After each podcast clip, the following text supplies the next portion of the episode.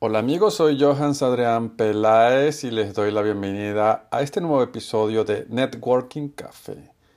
Hoy quiero hacer un breve repaso sobre el uso y abuso de la palabra LATAM para referirse a Latinoamérica. Es un uso muy empleado a nivel profesional en esas descripciones de trabajo o tagline que está debajo de las posiciones de los nombres y apellidos de eh, las personas que trabajan para Latinoamérica o desde Latinoamérica o desde pues obviamente cualquier ciudad en cualquiera de nuestros países.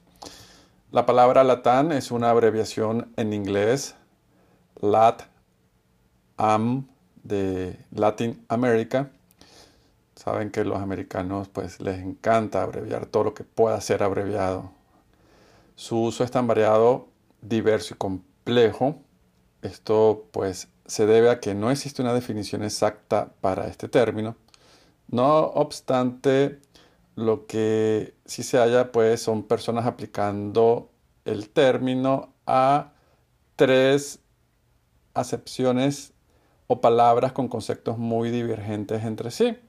Latinoamérica, Hispanoamérica, Sudamérica e inclusive eh, de un poco más regional, región andina o Centroamérica. En la actualidad vemos a personas denominándose como gerentes senior de tal o cual empresa para la TAM.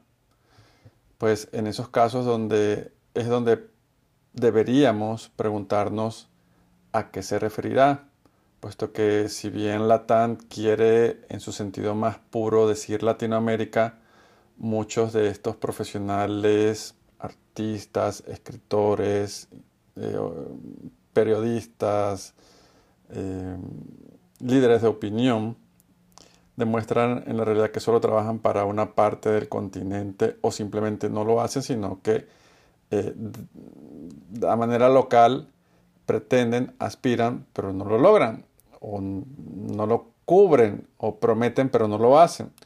Y es aquí donde se pone en entredicho el abuso de, eh, la palabra eh, latán. En entredicho el uso para convertirse en abuso.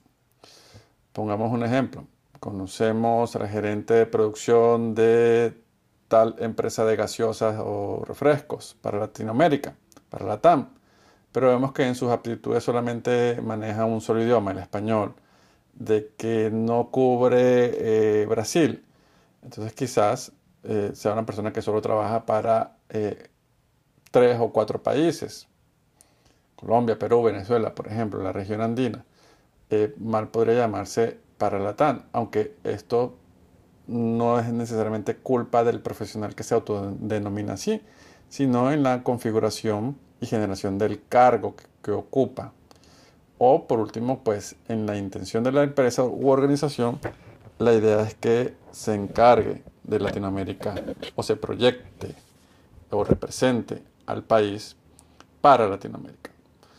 Eh, a diferencia de esto, hay gente que se encarga del país y le llaman country manager para eh, tal empresa. ¿Está utilizado de manera correcta el término LATAM? No necesariamente, según lo que se entiende por Latinoamérica.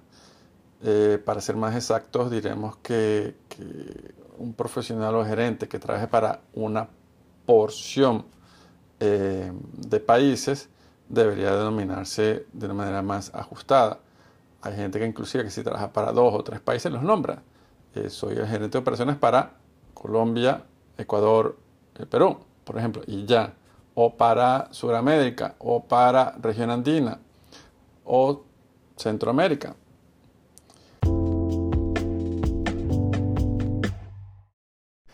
Aquí lo importante es pues entender que em, si queremos usar la palabra LATAM para elevar un nivel superior a lo que queremos proyectar como marca personal, como trayectoria profesional, pero si no hay una correspondencia, una congruencia, una capacidad de mostrar que en efecto eso somos, vamos a quedar en ridículo sencillamente y a abusar del término.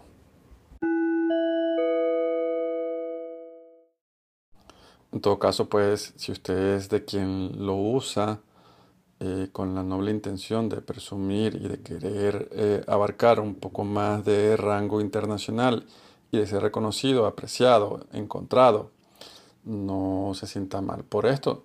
Trabaje y gánese ese título. Comience a crear conexiones de valor, hacer un networking eh, directo, de ir al encuentro y contacto con las personas, las ideas y las oportunidades hable de lo que usted hace, abra su canal en YouTube, escriba artículos en su perfil o profile de LinkedIn, en el Facebook, en el blog Medium, en su página web, alcance y llegue a estas personas en diferentes contactos y locaciones, localidades, ciudades a nivel regional que usted sea un referente, que usted tenga una voz y sea escuchado. Comience a encender esas luces en el mapa desde México hasta Argentina, desde España hasta lo que conocemos como US Hispanics, las personas que hablamos español en eh, el continente norteamericano, que somos pues importantes también que nos comunicamos y creamos contenidos en español. Entonces, ese es otro término que después hablaremos, US Hispanics, que es para eh, decirle a otros que estamos eh, conectados con un mercado que habla español, que está en los Estados Unidos y al que tenemos alcance, reconocimiento y eh, algo de influencia.